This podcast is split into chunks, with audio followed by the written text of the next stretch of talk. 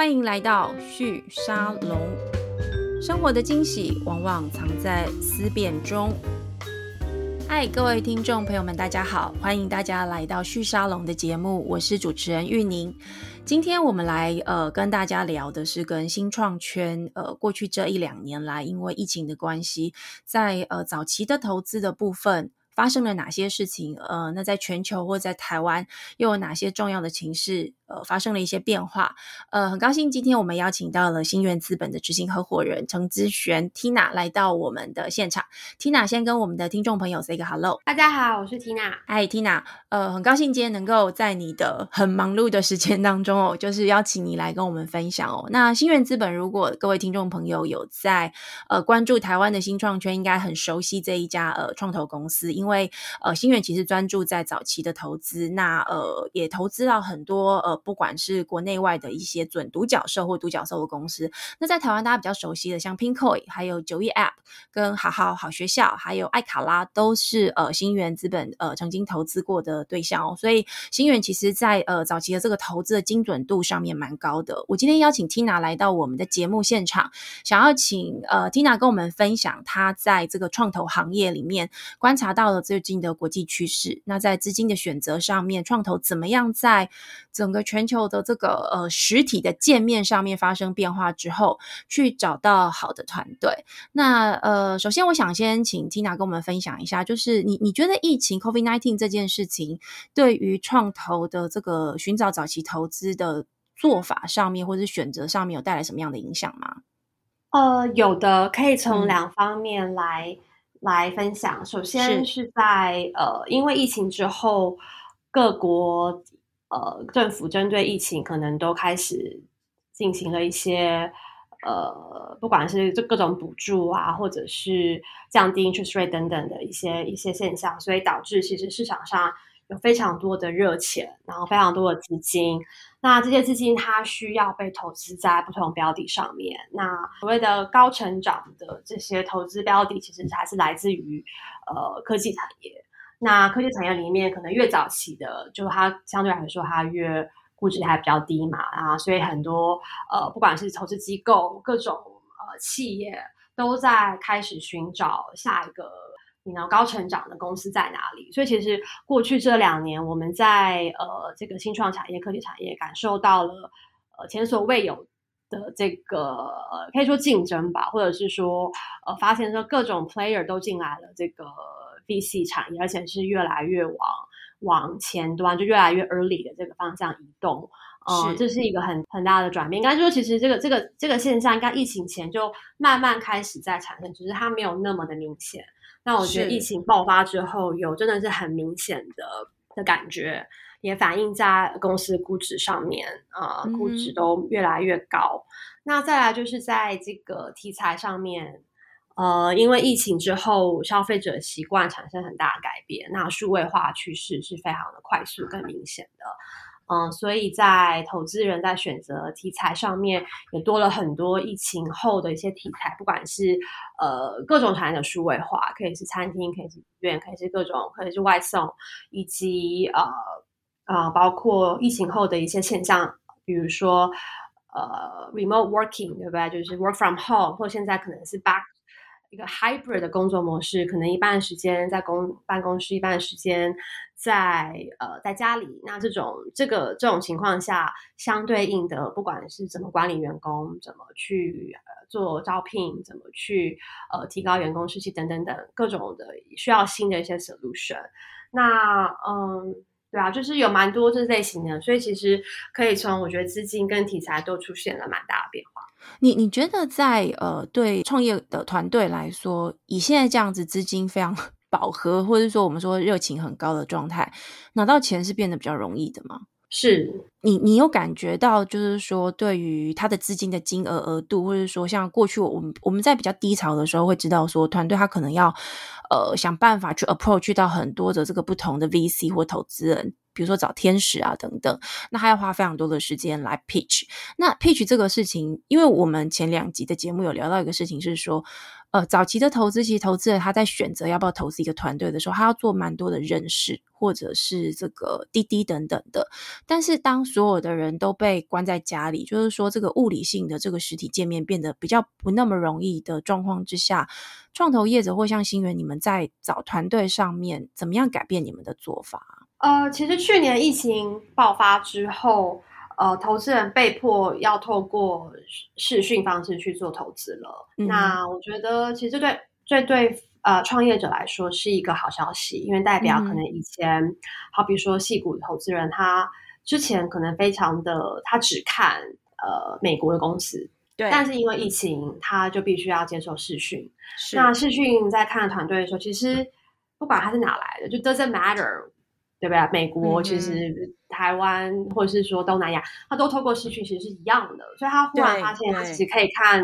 呃，每个地方的其实都可以看了。所以我觉得这对他来说，他们有，当然他们可能还是会以美国为主，那是有很各种原因。但是我觉得他至少已经比较愿意。去投资其他海外的公司，你会看到，呃，比如说在美国的这些资金，特别是我我知道美国资金，其实他们在投资的时候蛮注意蛮注意一件事情，就是说它的市场的布局是不是呃具有良好的这个呃扩展性，或者说它的成长性是高的嘛？你有看到这个美国这些投资，他在投资的时候，真的往一些非美国出身的这些创业团队？呃，方向移动嘛，因为这样子的一个线上的 pitch 的关系，投资去做一个全球化，这也是近年近年来的一个趋势。那当然，这个 again 也是疫情前就开始在发酵。那它原因是因为，其实是因为创投越来越竞争了。那很多新创投，他在比如说他在美国，他发现美国市场已经非常饱和。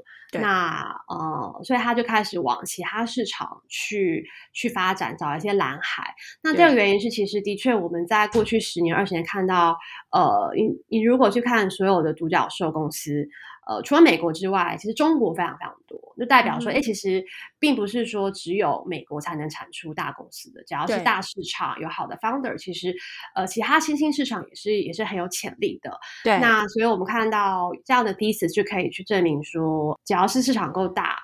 呃，然后一些一些外在条件充足了，其实都有可能呃会有好公司。所以呃，所以为什么看到现在很多，比如说包括印度，印度其实它也是一样，它人口跟中国大陆差不多。对。然后呃，它也很多很也算是蛮多 talent。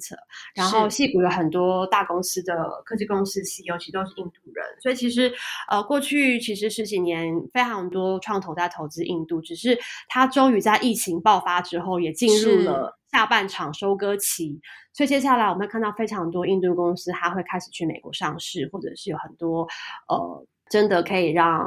投资人赚到钱。那也会更进一步的去激励说，不管是拉美，不管是东南亚，甚至是非洲，就是投资会，他会投资人会不断的去找寻下一个呃成长引擎的来的来源。那所以我觉得这是一个呃，这个产业在成熟跟跟扩张代表。如果以这个呃他们的呃题目来分类的话，因为刚你刚刚有谈到，就是说印度、拉美，我们这次看这个 Y Com Y Y C Combinator 他们在做的这个 Demo Day 的团队里面，新闻也有谈到，就是说其中有蛮多来自印度跟呃这个墨西哥的团队，其实比例还蛮高的。但如果以题目来看的话，就是他们做的这个产品的特性来看，我们可以看到这当中有一些什么样的趋势吗？通常新兴市场的话，他们呃，在整个国家的发展，就是说，或者说整个产业的变化上，它会呃，会会稍微延迟，呃，比如说美国或者欧美已开发国家可能几年。所以我觉得现在他们在正在高成长的一些产业，可能会是。呃，美国可能已经几年前就在成长的，所以你看到现在拉美或者是印度，可能就会一些比如说 food delivery 呀，啊 education 啊，或是一些基础设施的东西，e-commerce 啊，他们可能都还在相对呃挂高速成长期。那可能这些产业可能在美国可能是已经行之有年了。所以，所以我觉得在这些新兴市场，它还是会先，它还会，它还是会依循当地。社会啊，社市场需求，对对，就是用户的成长，或者说社会的发展的这个走向，来慢慢慢慢的去去一步一步跟上整个已开发国家它的这个这个这个脉络。所以现在在这些新兴市场，大家会是这些，可能还是比较一些。就是在我们这边可能觉得，哎，不是已经好像很成熟了嘛？很久了。对，在那边可能就才刚刚 开始，刚刚开始起飞这样子。是，所以比如说像电商，你刚刚谈到这种外送相关的，也就是说，比较是消费市场它的这个轻型的、简单的数位化，但是它是很便利的这种这样子的类型的，它可能很明显在这个新兴成长国家，它会有一个还不错的一个成长期。嗯嗯，没错。呃，Tina，你刚刚有提到，就是说，其实新兴国家的这个市场在接下来成长期，我们会看到，也许在过去的这个欧美国家的一些消费型的服务，或者是初期我们说数位转型上面一些生活消费需求的这些团队，开始在新兴市场国家呃发展了。那如果我们来看，单纯来看亚洲市场，特别是跟台湾有关的这个东南亚市场的发展，你觉得这几个市场它接下来在呃创业的趋势上面，我们可以看到哪些重要的一些？发展的方向呢？嗯，其实最近东南亚也是也成为一个呃国际创投开始关注的地方。那呃，我们看到最近它过去一年有出现了很多大的一些出场的案例，包括像 Grab 呃 IPO，然后呃，然后一些上市公司，比如说像那个 SEA，就是 s h a p i 的母公司，也表现非常好。所以其实蛮多创投都在新加坡也。也去设立了一个一个分部，然后去去看这边的一些公司。那我觉得 again 一样，就是说，呃，东南亚因为它非常的呃 fragmented，它的国家很多，所以但是它还有很多，它在基础设施方面还有很多可以去进步的方向。所以包括一些物流相关的啊一些服务，我觉得接下来也会是有很多机会。啊，那包括帮这些人民在，就帮这些用户在更加的数位化。刚刚提到了，不管是电商，呃，甚至是像比如说像 FinTech。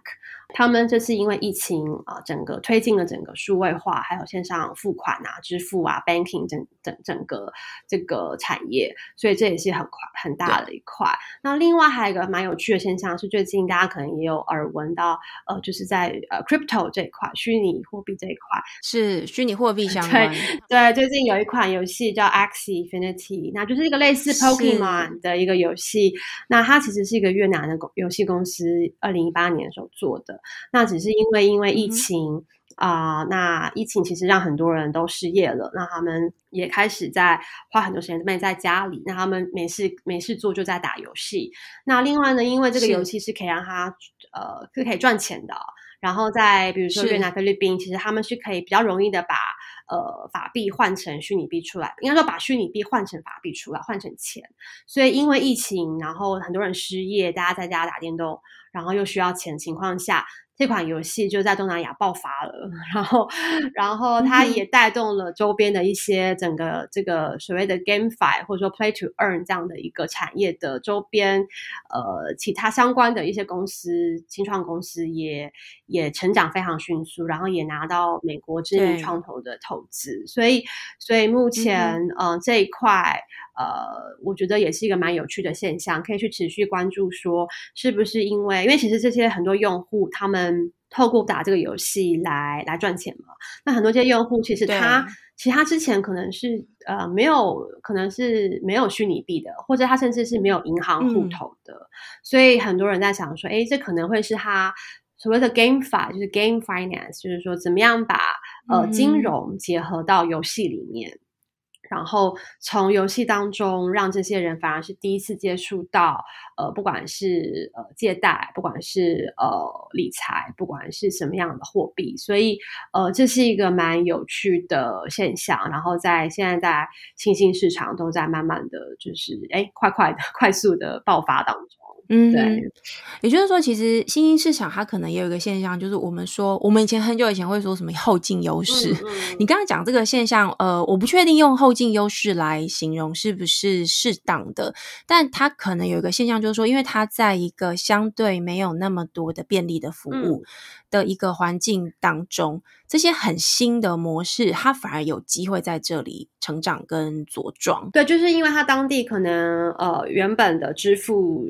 呃基础建设不是那么的健全，所以当一个更便利的呃 solution 出来的时候，然后它又透过了一个游戏的方式进入了用户的手中，它的这个渗透率呃跟使用率就会很快的涨起来。那当然，它可能要面临一些监管的问题，但是呃，但是我觉得对于很多呃。疫情之下的大家对 FinTech 的想象，我觉得也是又更多了一层新的启发。我觉得蛮好玩的，因为 FinTech 其实也是呃台湾大概一二零一零年、一二年那个时候刚开始，呃，包含连政府都开始投入新创公司的这个相关培养的时候，FinTech 其实那是最最火热的一个题目。那我现在这样听你讲一讲，我我感觉好像 Finance 相关这个创新很容易会在一个呃新兴市场里面。在呃新创或者说我们说创新的这个起头的时候，扮演一个很重要的角色，对不对？对，因为它毕竟是一个很高频的，就是每个人每天要用到钱，其实是还蛮频繁的，所以它是一个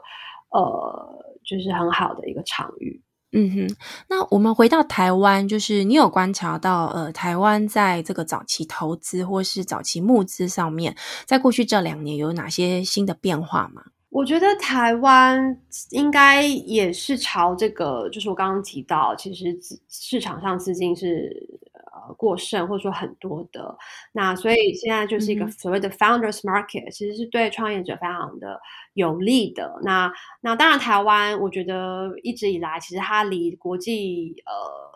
这个创投市场是比较有一点点距离，它还是相对比较 isolated。但是我觉得 overall 还是呃，还趋势是是一样的。那所以我觉得呃，在融资上这两年应该会比之前再稍微容易一点，因为我觉得我们看到的是越来越多的，不管是企业呃各种机构，那甚至是个人，对不对？天使其实他们都是越来越。呃，越倾向或是越更愿意去至少了解或者去投资新创企业，那是嗯，当然，我觉得在台湾可能估值上还是不会像比如说戏股或者是一些比较很很热的一些市场，它那么的夸张的。的被抬高，但是我觉得它应该也是也是缓慢向上的趋势。那但是我觉得另外，其实疫情刚刚讲的就是比较比较好的一些方面，对于创业者来说。但是相对来说，因为疫情也限制了很多呃原本。做 B to B，或是有有时候你募资可能是需要跨国的。那当然，疫情对呃，在这方面其实对这些需要去，如果你的生意或是你的募资是需要跨国见到另外一个国家投资人才能完成的话，那没有办法用实体去代替的话，那我觉得就会就会反而是一个挑战。对，我们看到比较多需要就是 B to B，然后可能是比较。没有相对来说没有那么新颖的产业，就是你的你的募资对象他还是 prefer 呃一个面对面的会议的话，那我觉得这种这种情况就会对创业者来说就会比较不利。那他募资上可能就如果他没有办法去去去呃接触到海外投资人，只能只能接触到台湾投资人的话，那我觉得可是他又比较需要海外市场的话，那我觉得他目前募资可能就会相对来说比较没有那么的顺利。那面对这样子的一种挑战。呃，你从投资者的角度，你会怎么建议这些台湾的创业者，在这样一个外部的环境限制之下，有没有什么其他的可以解套的方法？我觉得首先来说，以新创来讲，其实。创业者他要很很灵活嘛，那你首先要知道说你的投资人在哪里，那而且而且你要也知道说市场的脉动，因为投资人或者说整个市场是不断的在改变的。那我觉得像比如说去年我刚刚提到，去年刚当整个市场刚那个 COVID 刚爆发的时候。呃，好比说在 crypto 产业好了，原本我知道有些投有些创业家他们是要去美国，他们从台湾去美国募资的，去建投资人。但是当 COVID 爆发之后，他不能去了。原本他们可能觉得嗯有点惊慌，哎怎么办？我没有办法去，我原本的会都 cancel。但后来他们发现说，哎其实 crypto 投资人都在 Twitter 上面，然后他们也非常的 open to virtual pitch。那而且，crypto 其实它是一个相对没有国界的一个产业，你可以透过他们很 decentralized，对不对？然后他们就是透过各种各种科技、各种软体去沟通，所以它是一个相对它不需要实体面对面见面的一个产业。所以这些后来这些 founder 他发现说，哎，其实不用去面对面见面反而更好。他透过 Twitter，他可以 reach 到更多投资人，忽然他可以 reach 到全球的 crypto 投资人，而且他们通常他们也很乐意的去在这个地方去去去跟创业家来聊。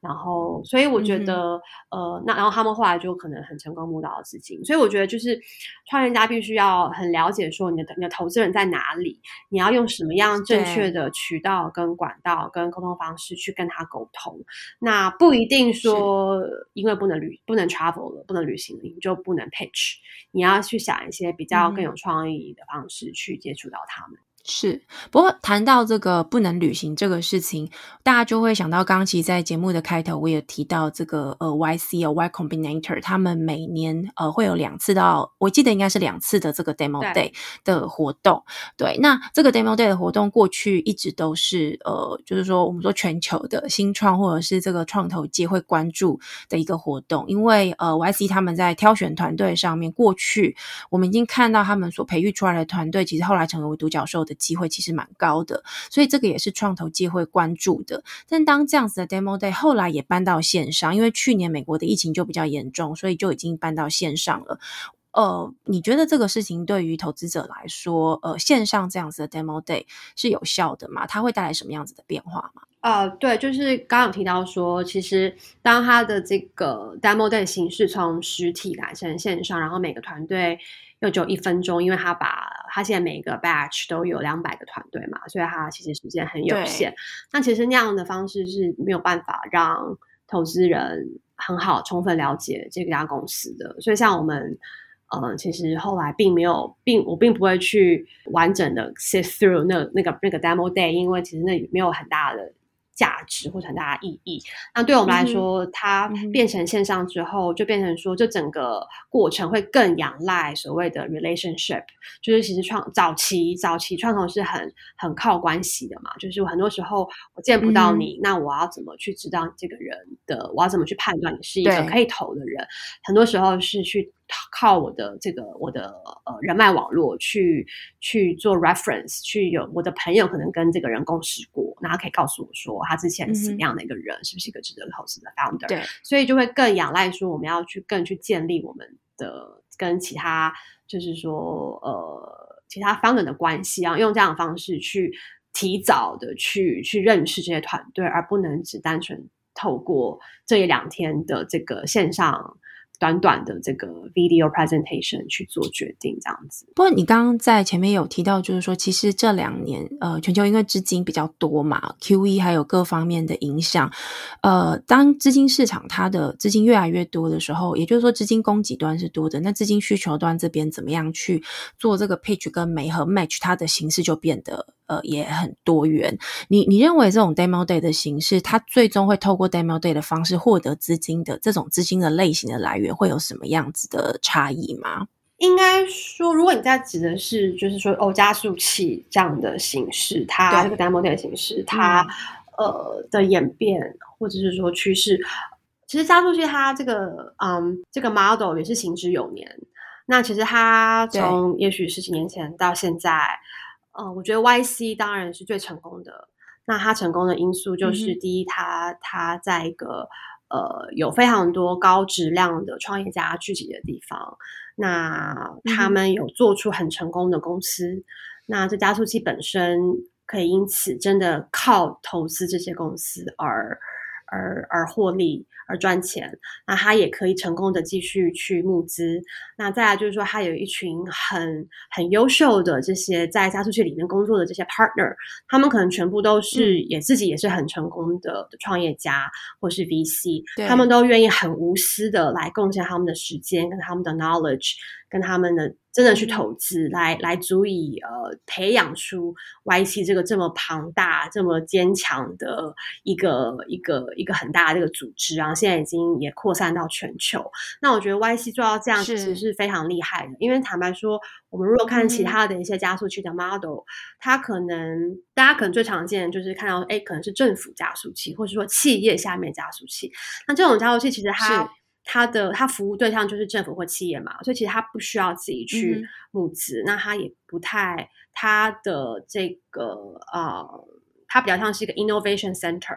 企业可能想要去去去呃了解一下一些创新的题材，所以他们通常就嗯，它的 business model 就不太一样。那那另外可能另外一种，比如像 Techstar，它的模它的模式可能是它帮政府或它帮其他企业去去 run 加速器，然后他还是跟这些企业去收费。嗯，他也不需要靠着呃这些公司的成功去呃去去去，这这不是他的一个呃生存的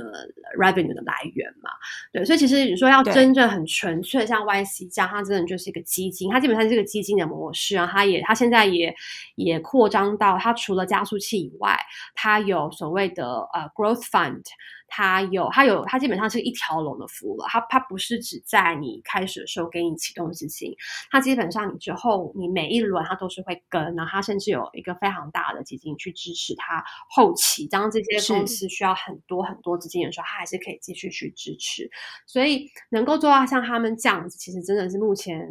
嗯，我还想不到 其他的，其他的，对对，因为其实是很难的，因为因为早期嘛，你说他们。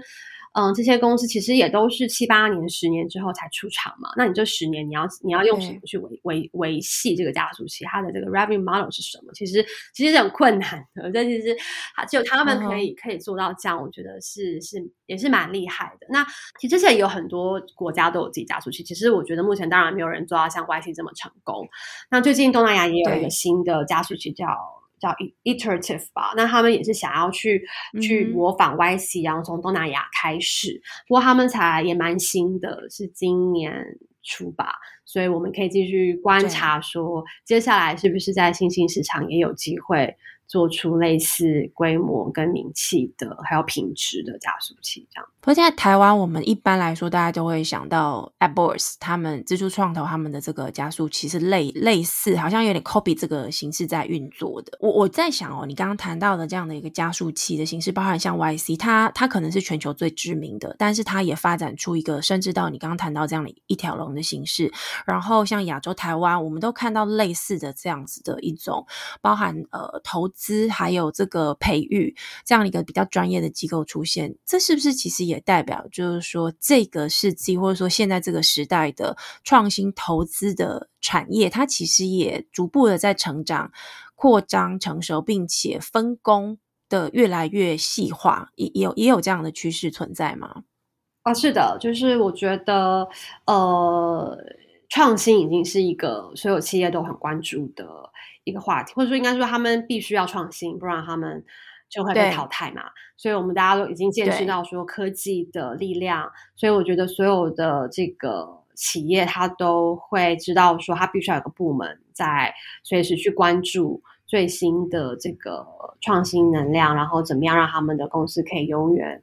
呃具有竞争力。那那那也也没有错，就是说我们看到很多加速器，它必须要。成熟，找到自己的商业模式跟去变形，所以呃，也有的确有越来越可能就是专业化的趋势，比如说哎，专门是做 healthcare 的加速器，专门是做 bio，专门做 deep tech 这种各种的，其实都都有。那重点就是说，他要找到自己的专业，然后可以找到自己一个得以生存的一个一个商业模式。是，那今天节目的最后，我想要请 Tina 跟我们谈一个比较是跟现在的整个全球的呃情势比较有关的，哦，就是说，呃，我们过去这十年可以看得到，呃，美国跟中国两个比较大的这个我们说具备人口红利的一个市场，它会是呃创投投资或者说我们说新创，它在做这个全球市场布局的时候很关注的一个两大市场。那过去我们其实是把它认为就是说，如果你要全球布局，就是中国、美国、欧洲这几个地方其实都要去，可是因为中美贸易战，还有就是说这个科技战的这个结果下来，我们可以看到这个全球政治的这个地缘情势的变化，好像会有一个这个美中两个地方变成一个二元市场的状况。那这样的状况，我相信也会对于投资界来说造成一些影响。对于呃新创早期公司或者说新创公司，他们在做全球市场布局的。呃，策略选择上面也会呃要去思考这个事情会不会对他们的布局带来一些呃需要调整的地方。那如果从这个角度来看的话，你你怎么看这样的一个二元市场的趋势对于未来新创公司的选择上要思考的地方？那对投资人来说会有影响吗？啊，对这个趋势在发生。那嗯，基本上。对于公司来说，以前也许你可以呃说，哎，我要可能同时去中国或美国，这都是我的 target market。但是现在你可能，除非你真的非常大，那那你可以这样子，但是你可以每，但那基本上一般如果是新创的话，它不太可能这样做，就是你必须要更专注，你必须可能只能先选一个。然后，因为因为不管你选谁，就是啊，这中美的这个 tension 是越来越越明显，对，所以比如说，可能美国的这些不管投资人或是 founder，他们如果他们他们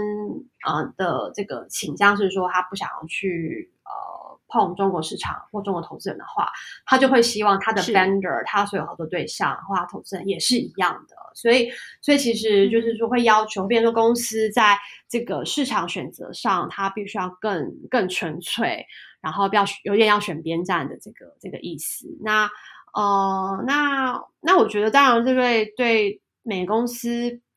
如果新创的话，就变成，其实我觉得有时候也也没有什么不好，就变成说，哎。你就不要就不能这么模糊嘛？你就必须要选一个市场去专注的 发展。其实本来也不太可能同时打这两个，因为就是两个非常困难的市场嘛。所以我觉得他逼着你从 day one 你就只能选一个。那我觉得也也也就是一个 new 新的现实吧，就要去去接受它。那至于说投资上，投资上，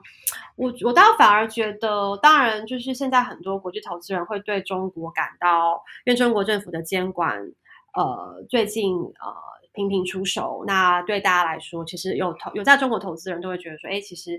如果你没有办法有很好的这个第一手消息的话，你常常会被呃措手不及嘛。那你很难，其实你很难去去去规划，或是去去猜说它下一个要出手产业是什么。那在这种情况下，大部分投资人可能会先选择一个观望。或是或是暂停中国投资的一个呃的一个一个态度，那当然我觉得这个时候，因为我觉得中国本身，因为毕竟它还是一个很大的市场，然后它内部内需上还是非常大，还是而且它还是有很多很不错的呃呃创业家。然后他们的这个工作文化，不管是九九六零零七，其实都也是也是他们可以做出这么这么厉害的产品的一些原因。然后我们现在看到，其实很多不管是 TikTok、ByteDance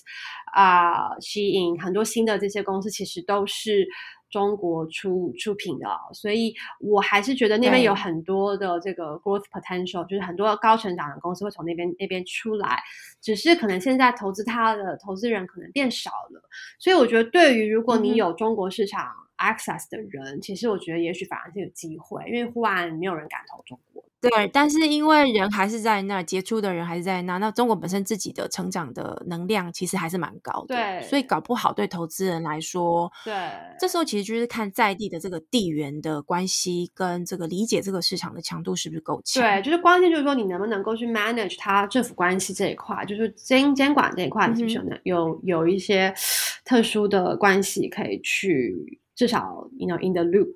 不要总是后知后觉，对。那那我觉得，或是某某些产业，也许它相对受监管是稍微小的，那我觉得还是可以关注一下。所以。我觉得对投资人来说，如果有 China Access 的，可能可以是一个机会。嗯哼，那新源呃，接下来这一两年在关注投资的呃主题上，或者是市场的分布上面，能跟我们最后分享一下吗？呃，我们其实一直都呃策略都还是没有改变，就是我们在台湾、中国、美国其实都有我们的团队跟在做继续做早期的投资，所以我们对于接下来就是不管是。Crypto Metaverse，不管是 Cloud，所有的数位转型，其实都还是保持着很高度的兴趣，跟觉得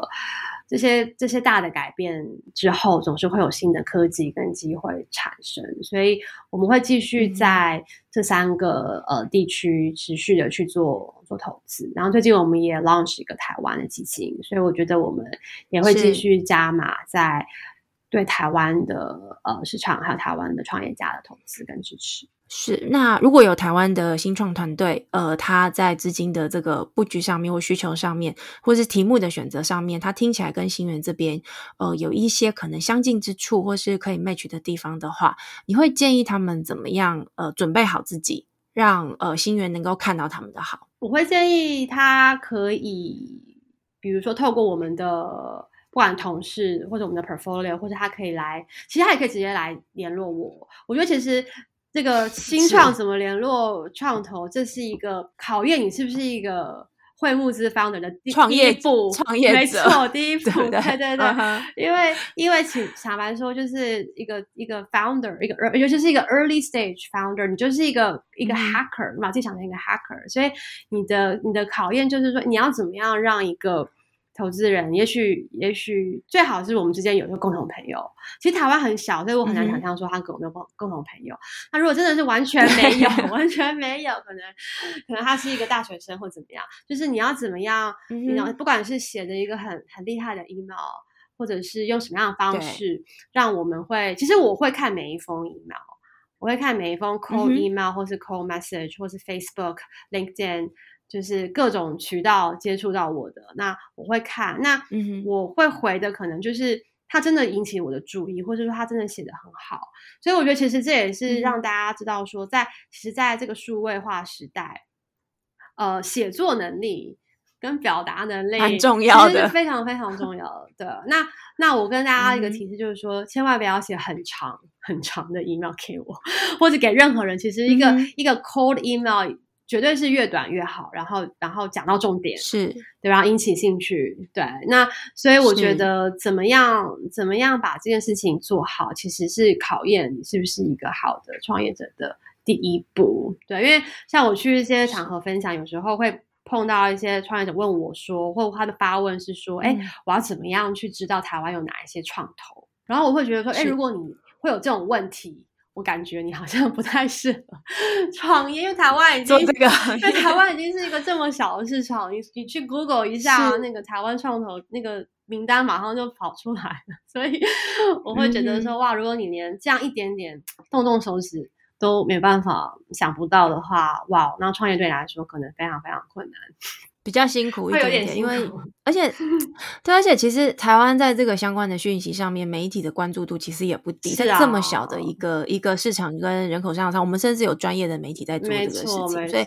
我我相信要找到其实并不会很难。不过你刚刚讲 email 这个事情，我觉得蛮好玩的，因为很久以前我们都会说那个电梯 pitch 嘛。就是你你你想办法找到投资人，然后跟他一起进电梯。那时候他跟你一起被关在一个空间里面，你可能有这个这个十秒二十秒的时间引起他的注意。是，那你刚刚讲这个 email，其实我反而觉得搞不好它并不是那么困难的事，因为你可以准备很久。你的秀是在准备好之后才寄出去的，只是你你的确也提到，就是说在最短的时间之内，用最快的方式，呃，获得对方的注意，这个的确是自己要去思考跟准备的。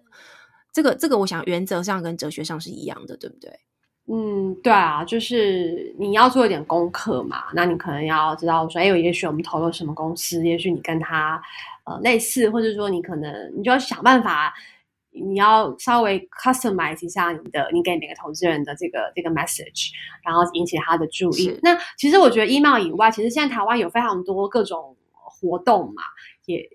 当然也许我们不会在那些活动上面，但是我觉得其实，嗯，你你你肯定是可以认识到跟我们有有关联的人，不管是透过我们的 founder 或透过我们的呃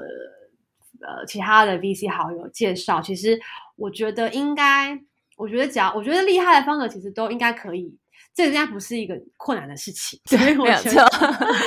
对，所以我觉得，尤其台湾的圈圈真的很小，所以我会觉得说这件事情，嗯，应该没有那么难。谢谢 Tina 今天给我们这么多的时间，跟我们分享了国际的这个创业投资市场的一个趋势变化。那当然，最后也给了我们的台湾的这些创业者，如果你在这样的一个资金相对比较充裕的状况之下，也希望能够找到好的适合自己的投资人。其实，呃，就是做一个创业家会做的第一件事情，就是找资料，然后去认识人。呃，那刚刚 Tina 也说，他都会看他的每一封 email。那如果你对于新源资本这样样一个在台湾，呃，我们说早期投资精准度很高的一个这个创投公司有兴趣，你希望能够，呃，让他们认识你的话，呃，其实 Tina。的联络方式应该不会太难，能够找得到。对，好，那今天谢谢 Tina 的时间，呃，谢谢大家收听我们的节目。那我们今天节目到这边喽，谢谢，拜拜，拜拜，谢谢。